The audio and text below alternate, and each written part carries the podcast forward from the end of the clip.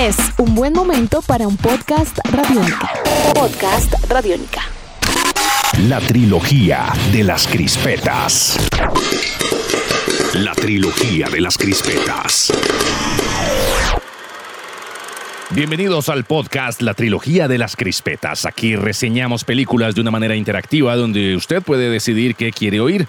Simplemente asegúrese de escuchar esto con audífonos para que la experiencia interactiva salga como está planeada. ¿Todo listo? Mi nombre es Iván García, arroba Don Bestia, y hoy vamos a hablar de Alien Covenant. Como es usual, aquí no hay acomodador ni boleta numerada, así que siéntense donde quieran. Crispetas.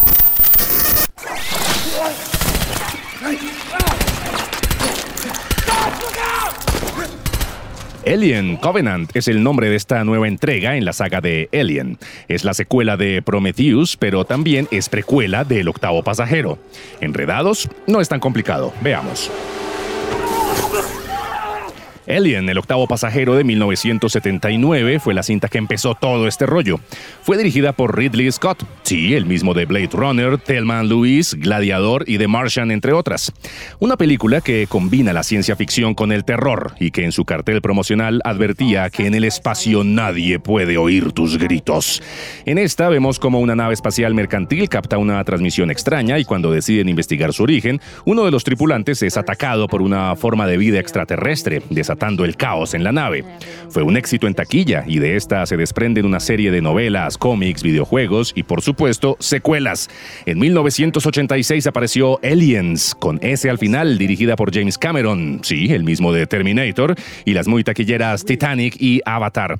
En 1993 se estrenó Alien 3 o Alien 3, con un debutante David Fincher, quien venía de hacer videos musicales para luego entregarnos películas de culto como Seven y El Club de la Pelea entre otras, obviamente.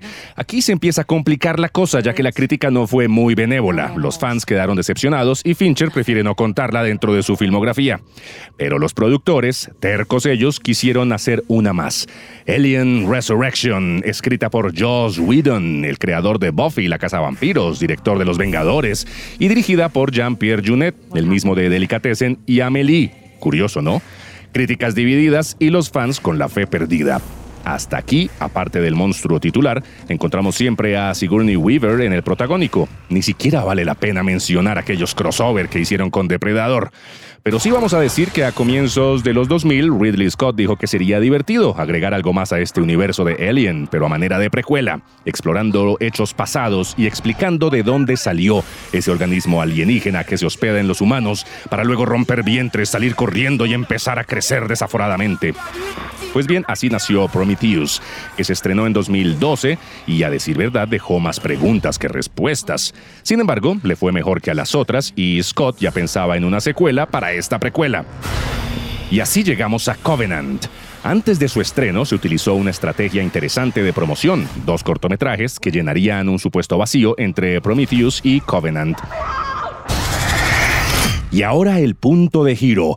Aquí es donde van a escoger cómo seguirá esta reseña. Entonces, si usted aún no ha visto la película y quiere evitar spoilers, continúe oyendo solo por el audífono derecho, el de la R. Pero si ya la vio o no le importa que le cuente detalles importantes de la trama o sencillamente ya decidió que no la va a ver, pero quiere saber cómo termina la cosa, pues es momento de quedarse solo con el audífono izquierdo, el de la L. ¿Ya escogió? Entonces nos fuimos. Crispetas.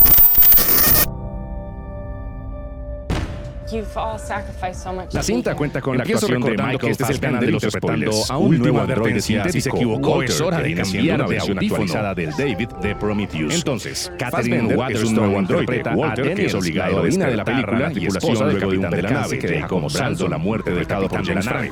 Y aquí no lo vemos como líder, pero el resto no está muy convencido, que muestra la tripulación de Covenant antes de investigar, antes de seguir su misión, ya que en los primeros minutos vemos como la nave sufre un percance y la cápsula donde dormía el capitán dicho planeta. Afectada. Este raro y el liderazgo de la tripulación recae sobre sin mayor protección y pues obvio, lo cual unas extrañas esporas en el cuerpo de uno de ellos.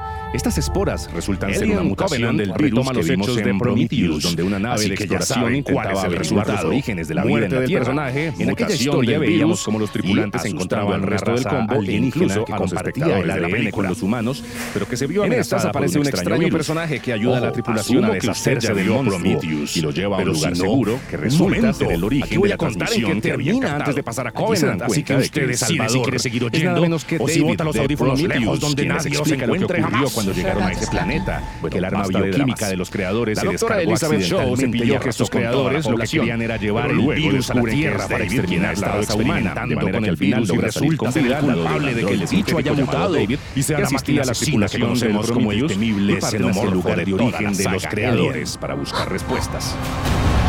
La trama de Covenant claramente se unos 10 años después de una nueva nave de misión colonizadora. Nos cuenta por qué sabe cómo se llama la nave, raza pues humana, y por qué la querían destruir. El caso es que, muy al estilo del octavo pasajero, contarnos de dónde salió ese mensaje de sangre ácida que corroe las naves y resulta que fue evidentemente humano, pero estaba ubicado muy pero muy lejos y David se enfrentan. mientras los demás intentan escapar del xenomorfo se cuela en la nave y mata a diestra pero el panorama que encuentran está extrañamente Solo Daniels, Walter y el piloto de la nave logran sobrevivir caminando por ahí sin xenomorfo al espacio, corrigen el rumbo de la nave y quedan listos cuando llegan al lugar donde se origina el mensaje interceptado se encuentran con las cápsulas de sueño justo antes de dormir. Daniels se percata de que Walter fue reemplazado por que pueden volver a oír este podcast, decide continuar sus experimentos usando a la tripulación de Covenant como anfitriones. Ahora es momento de usar los dos audífonos Ahora es momento de usar los dos audífonos para terminar los spoilers del otro lado.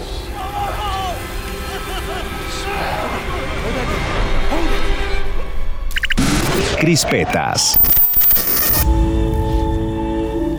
Alien Covenant vendría siendo la segunda parte de una trilogía de precuelas que tiene planeada Ridley Scott para empatar con la historia de Alien, el octavo pasajero. El guion de la tercera ya está escrito y todo parece indicar que la producción arrancará en 2018. Y en el cajón de la mesa de noche de Neil Blomkamp quedaron los bocetos que tenía listos este hombre, el director de District 9, quien en febrero de 2015 había posteado en Instagram anunciando que había firmado para dirigir una nueva película de Alien. Y él quería a Sigourney Weaver y Ridley Scott la iba a producir, pero la 20th Century Fox lo canceló y el pobre Neil se quedó con las ganas. Lástima, habría sido interesante ver qué habría hecho él con esta historia.